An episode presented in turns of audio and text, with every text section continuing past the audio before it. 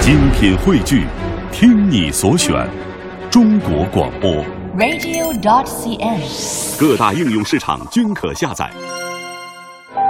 每晚九点到十点，喧嚣落定以后，倦意袭来之前，我都会带着一本书走进直播室，和各位一起来分享。今天晚上我带来的这本是《朝夕旧草》，它来自于。呃，作家，人气作家啊，这位叫书海苍生啊。同时，今天来到我们直播室的还有这本书的编辑小军。那马上我们就请出二位来，书海苍生。啊、大家好，我是书海苍生。嗯，小军。大家好，我是白马时光的小编小军。嗯，白马时光的小编啊，呃，据说这个小军本身以前就读过呃书海苍生以前的作品，那时候你还是一个粉丝啊，现在做了这个编辑的工作，感觉怎么样？嗯，用一句话来说的话，能够把你喜欢的东西当做你的工作，当做一生的追求来追求和奋斗，是一件很幸福的事情。嗯，你以前看过的是那个他的上一部，就是今天很多朋友也在提到，是《十年一品温温如言》那本书吧？对对对，红遍全球的十年一品温如言呐、哎，呃，书海苍生，今天很多人提到，就是最早知道你就是这本书，对啊，知道的这部作品知道的，哎，给大家讲一讲，那是几年以前了？啊，这本书开始创作的时候是在晋江文学网，是在零九年，嗯零九年四月份开始写的，然后到一零年，呃，大概是接近一年的时间完成的。当时呢，其实那个时候你大学毕业了吗？呃没有，啊还有还没有大学，毕业啊对，还没有毕业。啊我是一一年毕业的，嗯然后当时呢，其实就写这本书的时候，刚好就是快到我二十岁的生日了。我想写完这本书做我二十岁生日礼物，哇，结果当时还没有写完，嗯。到一一年才写完，也就其实就是跨过了我的二十岁生日，嗯就是这样但。是在二十岁的时候，你完成的这部作品，对对对就已经被很多很多的人所关注啊，并且是追捧。呃，直到今天，我看很多人提起，还是觉得那个故事非常打动人啊。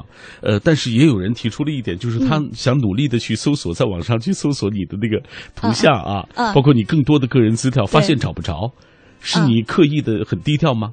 呃，对这一点就可能是我刻意隐藏起来的吧，嗯因为我大学毕业以后嘛，工作的性质，我现在啊、是一名公务员，嗯那可能就是因为在体制内吧，有很多时候也不方便太过于露面，嗯 所以就可能就会把信息就是更好的保护起来。嗯。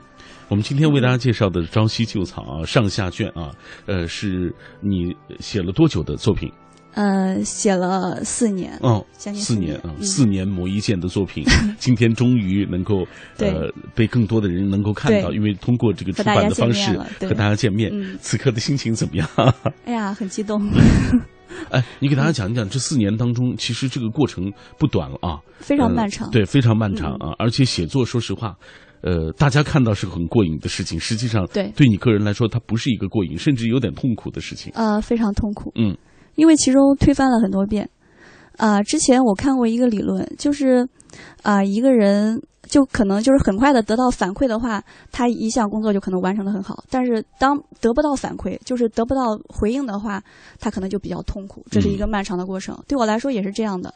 写《朝夕》就是经过了四年，没有读者的反馈，嗯，是我一个人独立完成的，就是没有读者，非常辛苦，很孤独，也很寂寞。嗯呃，当时吧，一一年毕业以后，我就进入了这个择业期，然后、啊工作嘛，就考公务员，也是相当难的。在这个期间，呃，创作可能就被搁浅了。嗯就，像而且工作它其实对呃，对于很多年轻人来说，刚刚开始工作，你得耗费百分之二百的这种心力投入对到工作当中要小心。翼翼的，对在环境中，因为刚刚我们开始嗯工作都是战战兢兢的这种状态嘛，对对对它可能就会影响到你创作。对对对，嗯，呃，是对，一直都是被影响的状态。好吧，曾经十年一品温如言带给我们多少感动，如今朝夕旧草又带给我们多少期待，多少期盼。轻视绝恋，心甚意存啊！呃，今天我们也透过这样的方式，要跟各位来分享来自于呃书海苍生的最新作品，叫做《朝夕旧草》。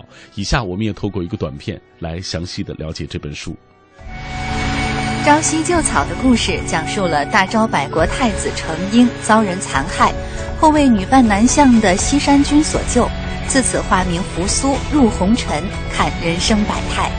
书海苍生用《盗梦空间》般极为巧妙结构的叙述穿插，揭开了一段三百年轮回的旷世奇恋，构造了一个新颖有趣的新世界。然而，尽管故事背景奇幻旖旎，但书海苍生诙谐呆萌的笔下，却透露出人物与人物之间不为人轻易窥透的深情。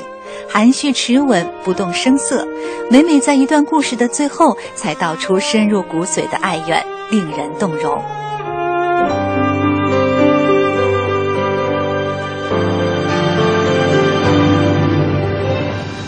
来自于书海苍生的最新作品啊，这本书叫做《朝夕旧草》。呃，今天很多人也在跟我们保持同步的关注啊，大家很期待呃书海苍生的最新作品。呃，很多人也提出了不同的问题，我们在节目进行的过程当中要不断的给大家来回答一下啊。先说说我的一个疑问，好不好？书海苍生，今天下午我看了你的这本书，我发现，说实话，呃，我很担心啊。你知道我担心在哪里吗？我知道啊，是因为我发现它不是一个，就是它不是快餐性的这种阅读，不是很好懂，不是不是很好读，也不是很好懂。对对，你得耗费一点点心力。对啊，但是读进去，你势必就会被这个旷世奇恋的故事所吸引啊！哎，我不知道小军你在最初看到这本书的有没有我这种感觉？这大概是我读的最慢最慢的一本古言小说了。嗯。然后看完之后，只有一个感觉：舒大花了四年的时间写一本《朝夕旧草》，这四年没有白费。嗯，你看，这说明，因为我现在还没有看完这本书啊，这套书，所以呢，就说，呃，我只能说我的一个粗浅的感觉，就是我觉得它进入可能有一点难。对对。但是你想，有你有没有想到，现在很多的呃青春小说作家，他们写的文字都写的很浅显。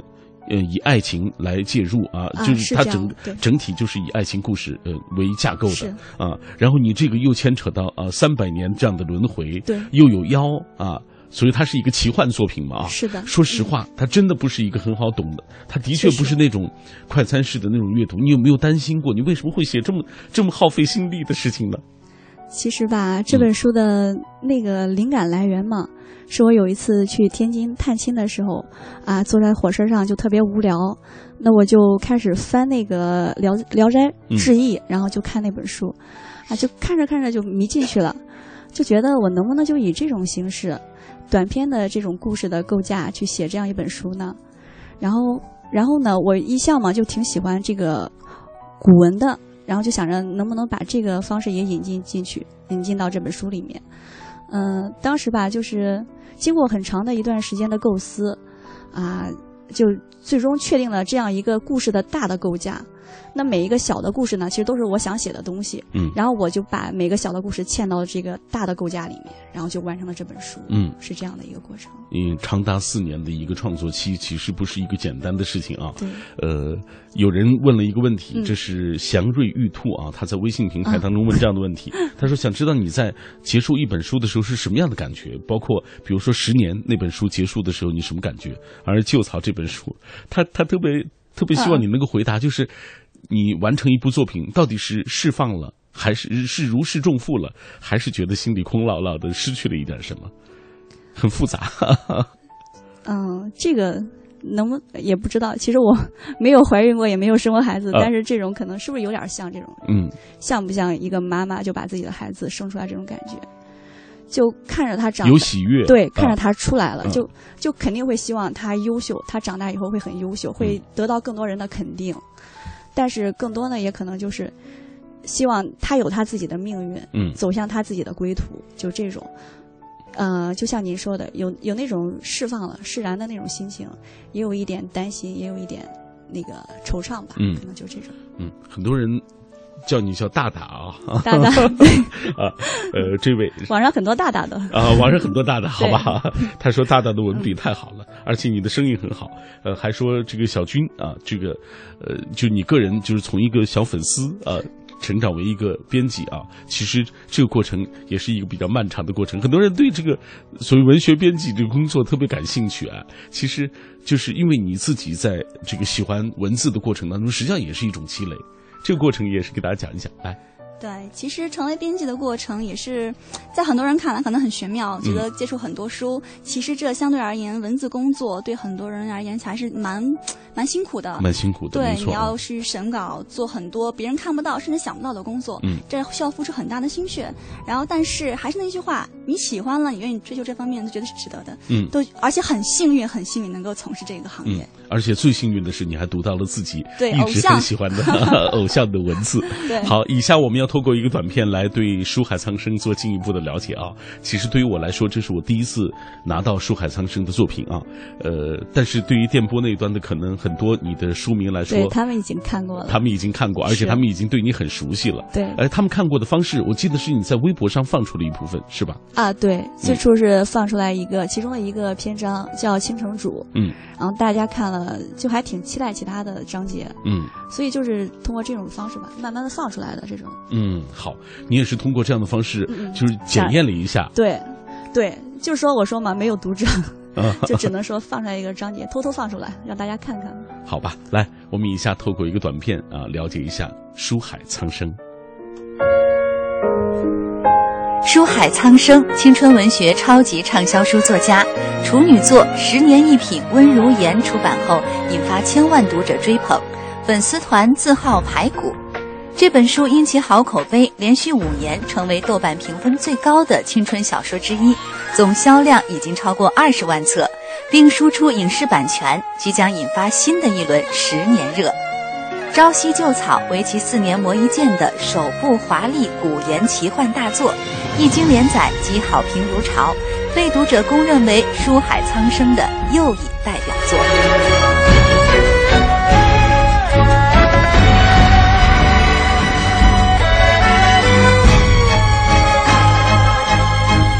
品味书香，每天我们都会带来一本书和各位一起来分享。在这样的过程当中，我们能够听到很多的，呃，包括奇绝的啊，包括缠绵悱恻的，包括很多很多的人生的这种状态啊。其实，我觉得我们读书最好的一种状态，就是你通过不同的书看到了不同的人生，你也经历了不同的人生。对，这可能是我们没有办法，就是让自己改天换地，变成易容术，变成另外的一种人的一个补充，就是你不断的进入别人的故事。当中也感受别人的那种状态，呃，来看看大家的留言吧。这位，呃，他说很喜欢书海苍生，真想见见他真容，应该很漂亮吧？更喜欢他的文字啊，是很漂亮啊。所以我今天来了以后，我我有点惊讶。我说，这个如此优雅啊，但是我觉得你的文字其实就让我觉得像个大侠的感觉。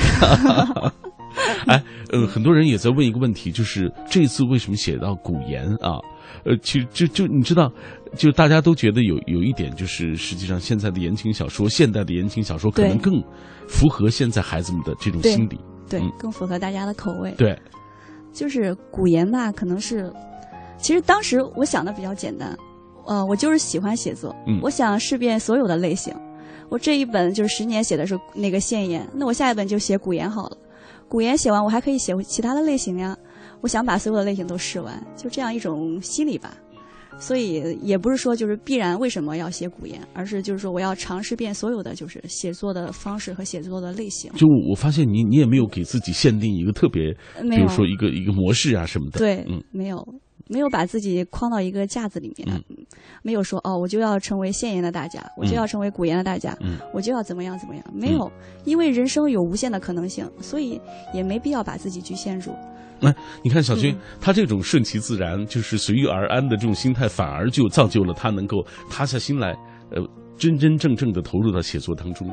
对一个作者而言，我觉得他的心态开放了，眼界开广了之后，他会迸发出更多的写作灵感和思路，这样对作品而言也是最好的一个选择和途径。嗯，好，呃，我们再来看看大家的这个说法吧，因为今天我们做了一个话题的互动啊，就是说，如今很多的作者实际上他们就是从网络当中崛起的，像你是从晋江文学网站开始写作的，啊，还有很多的朋友，我记得他们是在豆瓣上开始写作，也做客过我的节目啊，很多很多。包括这么远那么近，包括抽风手戴老师等等啊，很多人啊，呃，包括很多人还是在盛大文学开始最初自己的这个写作生涯的，是这样的。呃，就是他们就是在之后在网络当中备受推崇之后，慢慢的很多人都推出了自己的纸质作品。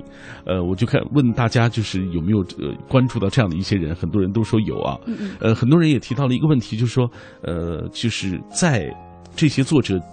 就是开始写作的时候，他们会长时间的和粉丝要进行一个互动，对，有时候可能也会把粉丝的意见加入进来啊，是这样。这个你会吗？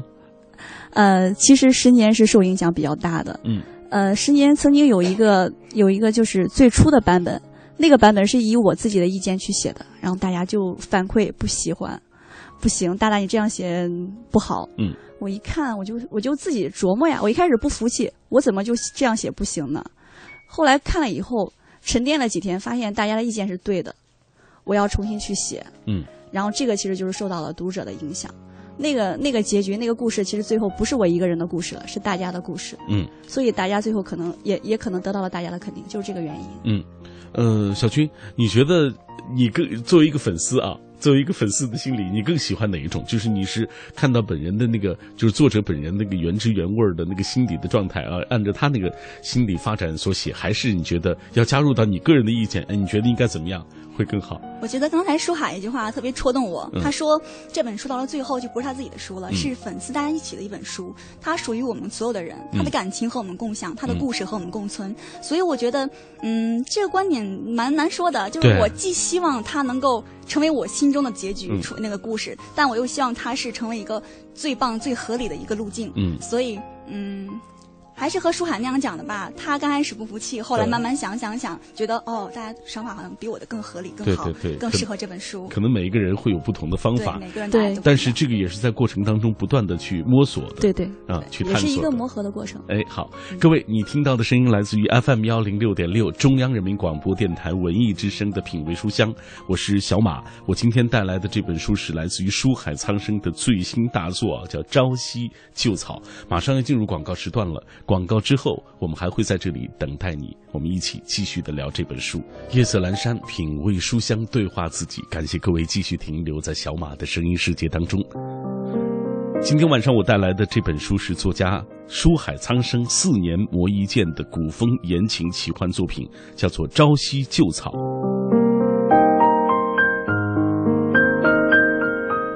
那这本书用《盗梦空间》般极为巧妙的这种叙述穿插的结构，揭开了一段三百年轮换的轮回的旷世奇恋，也构造了一个新颖有趣的新鲜世界。今天在我们节目当中特别请到了书海苍生，同时请到了这本书的编辑小军。那我们也邀请大家在我们聊天的过程当中，能够加入到我们讨论当中来啊。通过微信、微博，在第一时间找到彼此。微信参与的方式就是微信公众平台当中搜索“文艺之声”，微博参与的方式，新浪微博中搜索“品味书香”或“小马 DJ”，你就可以第一时间在我的直播帖之下给我留言。今天晚上做客的书海苍生，我们上半时段已经跟大家说了，他最早其实是在晋江文学网站上开始写作啊。这些年有很多呃从网络当中崛起的这些写作手，呃，包括像晋江文学、像豆瓣、像盛大文学等等吧，啊，他们在网络当中备受推崇之后，也都陆续推出纸质书作品啊。但是我们看到有人成功，有人可能慢慢就会沉寂，呃，今天也听大家来说一说你喜欢的网络作者吧。呃，如今他也推出纸质书了吗？他还是被你所关注吗？呃，他的写作在前后有没有发生怎样的一些变化？这样，接下来我们一起看看大家的留言，好不好？嗯，这位呃带着自然奔跑的大木子啊，这名字好奇怪。他说：“这个呃书海苍生啊，我还是一直在关注他，喜欢他。呃，有了他三本纸质书，两版的是十年，对，两版十年啊，一本这个朝夕旧草。他说我亲爱的小书生是越来越棒了啊。”呃，来，呃，这个有人问到，今天还问到比较多的是《同学录》的这本书啊。啊。呃，《同学录》现在是在网络当中更新吗？啊，对，《同学录》是在豆瓣和微信平台就是同步更新。嗯，是我最新的一部作品。嗯，好，呃，挚爱小爽，就是为为什么舒大大要用穿插的形式来写这本书，就是所谓呃《朝夕旧草》这本书。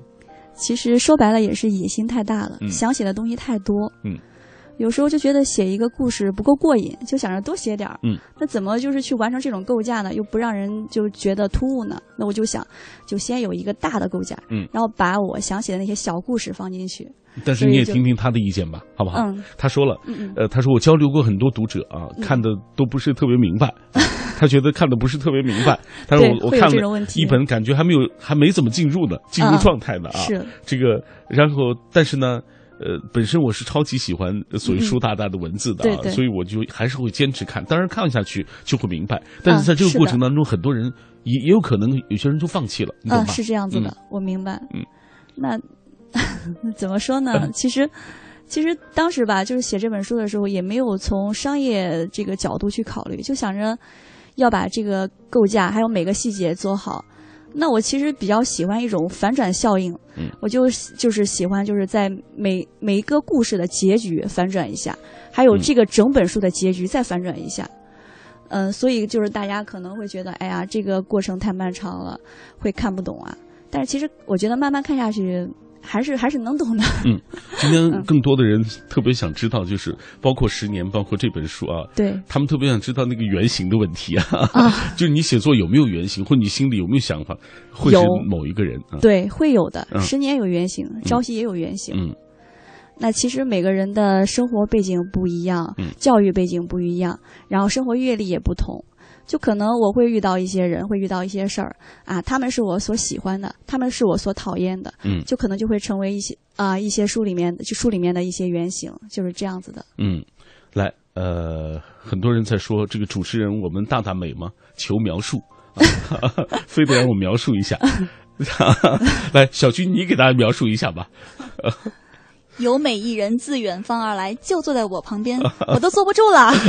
好吧，哎，呃，大家没有赞，给给大家说一说啊，就是在北京开完这个见面会，据说据说是明天开见面会，对，明天下午是在哪里？明天下午中关村。图书大厦五楼，嗯，中关村图书大厦五楼啊，明天下午十五点半，十五三点半，三点半，明天下午的三点半。啊，对，呃，他还问了，在其他地方会有这个见面会的或者新书呃分享会的那种情况吗？呃，应该是会有的，嗯，就是可能是这个过程就是要很长。然后就是慢慢来吧。嗯。嗯，呃，有最新消息，你一定在你的微博上更新一下。嗯，好的。告诉一下大家，因为大家特别关心这个问题。好，我明白。呃，来，呃，梨花雨凉，他说这个《朝夕旧草》，现在我已经看了一半了，真心是环环相扣，太喜欢你的书了啊！特别期待明天的这个签售会啊。呃，大家都在说明天这个去中关村图书大厦的这个签售活动，以很多人已经这个。啊，忍耐不住了啊！一定要明天，一定要去现场看一看。我也是怀着一些互互动，也是怀着一种雀跃的心情，想见大家。好，来，我们继续分享一下。接接下来，我们继续来打开这本书啊，给大家介绍一下书里的这些人物的情况。其实每一次你的这些人物之间的那种。他们的情感纠葛，他们之间发生的这种爱恨啊，其实都是特别让人关注的。呃，这本书当中有几对小情侣啊，我也简单拉了一下啊。苦情 couple 对，最后都无缘而终啊，因果轮回，报应所致啊，真的是啊。比如说翠园与三娘，对，翠园和三娘，嗯，翠园他们俩其实都不是都不是人。翠园呢是一只小猴子，天生天养的猴子。三娘呢，就身份更奇特了，是男主角的一块玉佩所画的，就是含着含着那个男主男女主角的血泪所化成的。然后三娘呢，那因为有这样子有有这样子的一种寄托吧，就可能她的她的身份，她的人生更沉重。而翠园呢，又是天生天养的，她所有的梦想可能就是修仙呀，我要成仙，这是她的终极梦想。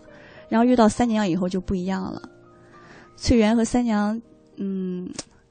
他们吧，就是经过了漫长的时间的啊相依相守，但是呢，翠园要求的就是天长地久，可是可是三娘最后让他失望了，因为三娘要守护西山君，嗯，最后让让翠园失望了，翠园就一个人成仙了，孤独的成仙了，就这样的，他俩是这样一个。一个关系，一个过程。三娘呃，是为了救这个西山君，对，甚至是抛弃了他生养的上百个子孙，对，大致是这样的一个情形啊。好，总算这一下午没白看啊。还有，当然这个主人公啊，主角儿一定要给大家说一下啊。对，来西山君。西山君，西山君怎么说呢？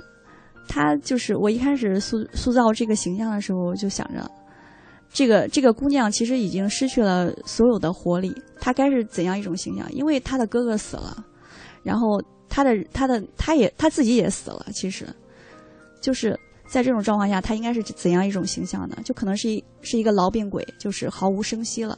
她活在这个世上的，就是还有还有什么让他值得活在这个世上的？就他在寻找哥哥的轮回转世，他要完成哥哥的心愿，就是一股执念吧。嗯，西山君已经不是人了，是一股执念，我觉得是这样子的。然后那个扶苏呢？扶苏是这个本书的男主角，扶苏就是西山君哥哥的转世。扶苏的命运呢，其实非常悲惨。嗯，他的命运其实是我觉得吧，从头到尾是被两个人所引导的，一个是他的父亲，另外一个就是西山君。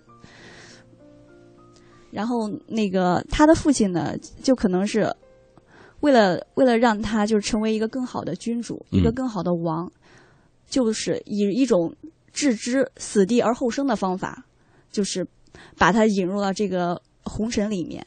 然后西山君呢，就是身为身为他也算是怎么说呢？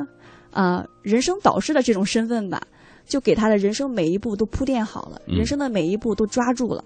让他去抓住每一个机会，最后，最后终于磨砺西磨砺复苏，成为一代明君，一代君主，是这样子的一个。好吧，呃，接下来我们继续来给大家讲一讲，包括我看到这个倾城和这个云郎，对，啊，这是大家比较喜欢的一对，对对对，啊。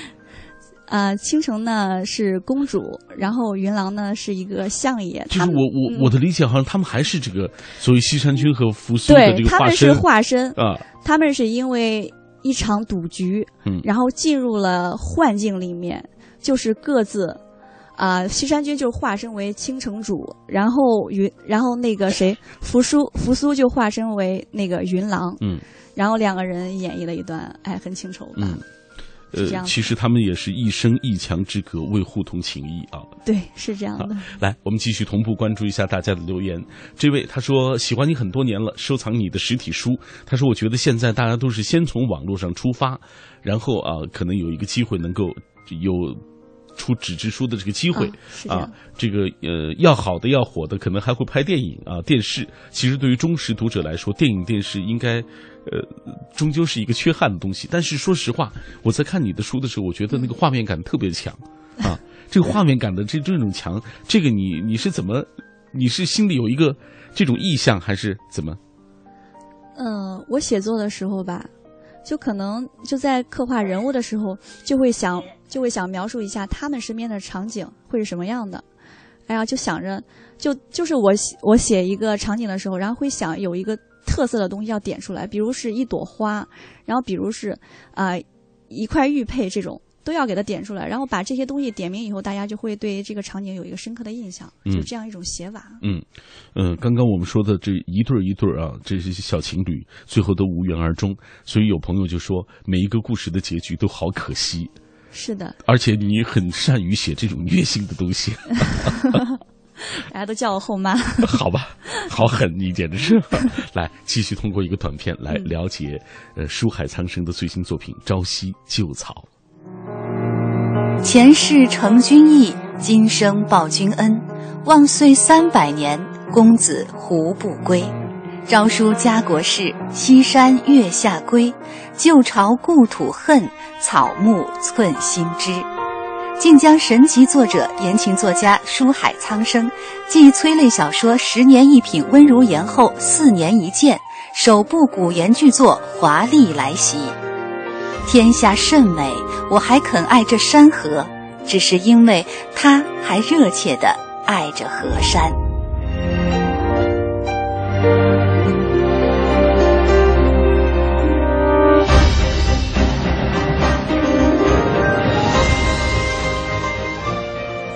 继续打开这本书啊！接下来我们要请出小军啊，小军是这本书的编辑，所以我也特想让你说一说你就是印象深刻的或者让你感动的一些场景。嗯，朝夕呢是一本画面感非常强的故事，它里面有很多支线，但是又围绕主线而展开。嗯，对我而言，印象最深刻、最触动我的一个故事是谢小侯的故事。嗯，对，谢小侯，啊，看完那个故事的最后，其实书海就是这个特点，他整篇文章从开始看来好像两个人之间情谊很淡，但是最后只需要一句话，你就明白两个人之间用情之深。对，谢侯呢是。这本书里描述出来的应该是当如是这这世界上最美的男子，最优秀的男子，然后女主程玲，对她反而是最平凡的姑娘，对，反而是一个最平凡落拓的姑娘，一个落拓的郡主吧，算是对，嗯，对。然后程琳觉得自己配不上谢侯，而谢侯又觉得程琳经历了那样可怕的灾难和变故之后，最渴望自由，嗯，所以谢侯放程琳自由，让他去追求自己想要的东西，而程琳却又放手了谢侯，嗯，他们都为对方。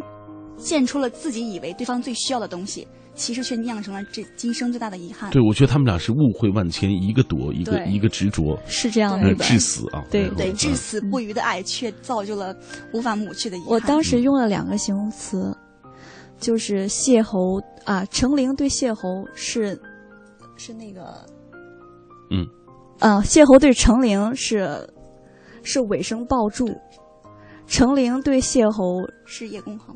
是叶公好龙，嗯，就这两个形容词，其实已经说的很明白了，嗯，他们两个是这样子的。好，很多人都说说到我的老谢了，终于说到老谢了，可可见大家很喜欢这个谢良辰这个这个这个人物啊，对，大家可能都怪他们俩可惜吧？是，然后很多人都说看完一遍了，准备专攻第二遍，越看越上瘾，啊，这个书，哎，我我我特想知道小军你看了几遍了？你现在是已经都被我都被我翻的。页都有点卷了，我觉得《朝夕》真的是一本，你可能第一遍看完懵懵的，有点不太明白，但是是一本值得你去读第二遍、第三遍，甚至更多遍的一本书。嗯，每一遍都有不同的感受。其实，如果不是做今天节目，说实话，我对于书海苍生这个名字还觉得有点陌生。但是今天我看到很多很多朋友，呃，在这很多条，在这这因为是刷屏的状态，我不知道有多少条了啊。但大家都说，这个看了一遍还想看第二遍，这个说实话，我我很少见到这样的情况。你知道，现在书可能看过一遍之后，大家可能就没有太大的。兴趣再翻第二遍，这个可能跟我就是比较喜欢埋伏笔有关系吧。嗯，当时可能大家老挖坑，对 老挖坑。当时大家看过去，哎呀，很普通的一句话。但是当他看完全本书，再返回来看这句话的时候，就可能有不一样的意思了。嗯，不过这也是就是我当时设置的点，我不希望这本书就是很平铺直叙，我需要有一些东西就是值得回味。对，值得回味。嗯，呃，来。我们继续看一看啊，呃，很多人都说挺虐心啊，然后很多人在问这个同学录啊，这个相关的情况。同学录，呃，他会有机会出纸质书吗？呃，同学录对会出书，嗯，但是就是我曾经跟我的编辑嘛沟通过，这本书要免费给大家看，就是免费连载到网上，嗯。我因为我我有四年都没有出来了，我希望能回馈我的读者，嗯，让大家看到免费的书，我就一直连载吧，等到连载的差不多的时候，然后就出这个纸质的。嗯，呃，还有很多人想要知道，就是有没有可能，比如说十年或者朝夕旧草，或者是同学录，对，某一本未来会成为电视或者电影的一个剧本，或者能够拍成这样的。对，其实其实都是也都是有可能的，像十年吧。它其实电视电影版权也都都已经出去了，那就未来有无限的可能。嗯，因为我也不确定。嗯，十年这本书吧，它其实大家对对这个电影啊、电视剧啊这个版权的改编啊，就可能会有一些啊有一些期许，也有一些就是遗憾。但是我觉得嘛，他有他自己的命运，他已经成熟了。不再是我所能主宰的东西了，就可能有些时候吧。好，还有更多的朋友问了一个问问题，是这样的：说之前呢，你一直不怎么出来啊，而且一直很低调。但是随着现在要做这种地面的见面活动的时候，是肯定就会有更多的媒体，会上更多的媒体，或者会被更多的人所看到。这个是你所期待的吗？说真的，呃，还还真不是。啊，还真不是。对，就你一直这种低调，大家很好奇，低调惯了，低调惯了，也也希望继续低调下去，但可能就是我也希望，但是你可能会遇到一个问题，就是可能你作品红，但是人不红啊。啊，对，这个也是一直大家都提到的一个问题。嗯。啊，所以有时候我也希望能跟读者有更多的面对面交流的机会，因为我觉得网络其实有时候看着屏幕也是挺冰冷的。嗯，所以我希望能能和大家面对面的交流。嗯，那这些也是避免不了的，就必须要见面。嗯，呃，还有人问到这个看朝夕的时候，觉得你的古文功底特别好啊，想问呃小书生，你读书的时候是不是就是特别喜欢这种古文，或者你呃这个是不是刻意的也去学过？嗯，学到没有学，我我其实跟大家水平是一样的，嗯，但是有时候呢，就可能，呃，就像以前那个一词多义吧，我对一词多义比较感兴趣，就看古文的时候，就是以前的课本上面一个词可能有很多意思，我就觉得奥妙无穷，汉字太有意思了，所以我就对它就比较感兴趣，然后有时候也会看一些古古代的典籍啊这种东西，然后看的多了吧，就就感觉呃。这这个意思就就可能能看明白了，然后也也能就是以这种方式去写了，倒不是一个专门去学的过程。嗯，好。嗯，来，呃，今天特别多的朋友啊，能看得出来，大家很喜欢你。然后在跟你分享的过程，听你分享的过程当中，大家也在这回忆自己。其实你有没有觉得他们？我觉得与其说在喜，就是除了喜欢你书一部分的情愫之外，嗯，就是他们也喜欢这一路就追你的书，这这感觉，这个过程，这个光阴啊，这些东西可能是让大家更留恋的。这是我们共同的回忆，嗯，共同的回忆。就他们陪伴着我，我也陪伴着他们，嗯。今天我们终于看到一个更成熟的书海苍生啊！通过这样的方式啊，来跟各位见面。大家此刻听到的就是他的最新作品的一个推荐啊！今天晚上我们带来的就是《朝夕旧草》，来自于书海苍生。《朝夕旧草》的故事讲述了大昭百国太子程婴遭人残害，后为女扮男相的西山君所救，自此化名扶苏入红尘，看人生百态。书海苍生用《盗梦空间》般极为巧妙结构的叙述穿插，揭开了一段三百年轮回的旷世奇恋，构造了一个新颖有趣的新世界。然而，尽管故事背景奇幻旖旎，但书海苍生诙谐呆萌的笔下，却透露出人物与人物之间不为人轻易窥透的深情。含蓄持稳，不动声色，每每在一段故事的最后，才道出深入骨髓的爱怨，令人动容。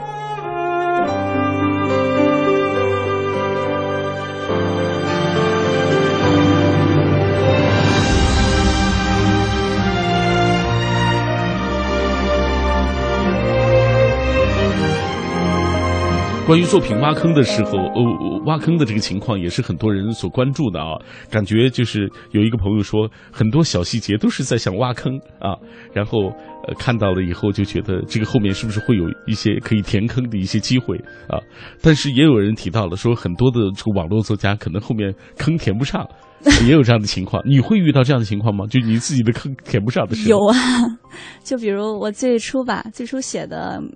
网王的一个同人面具那篇文章，它就是一个坑，到现在还没有填完。嗯，因为当时吧，就感觉就写写着写着越写越扯了，就写的不对劲儿了，就写不下去了，就想着搁置一下。结果这一搁置，就好多年过去了，就再也填不上了，就再也填不上了。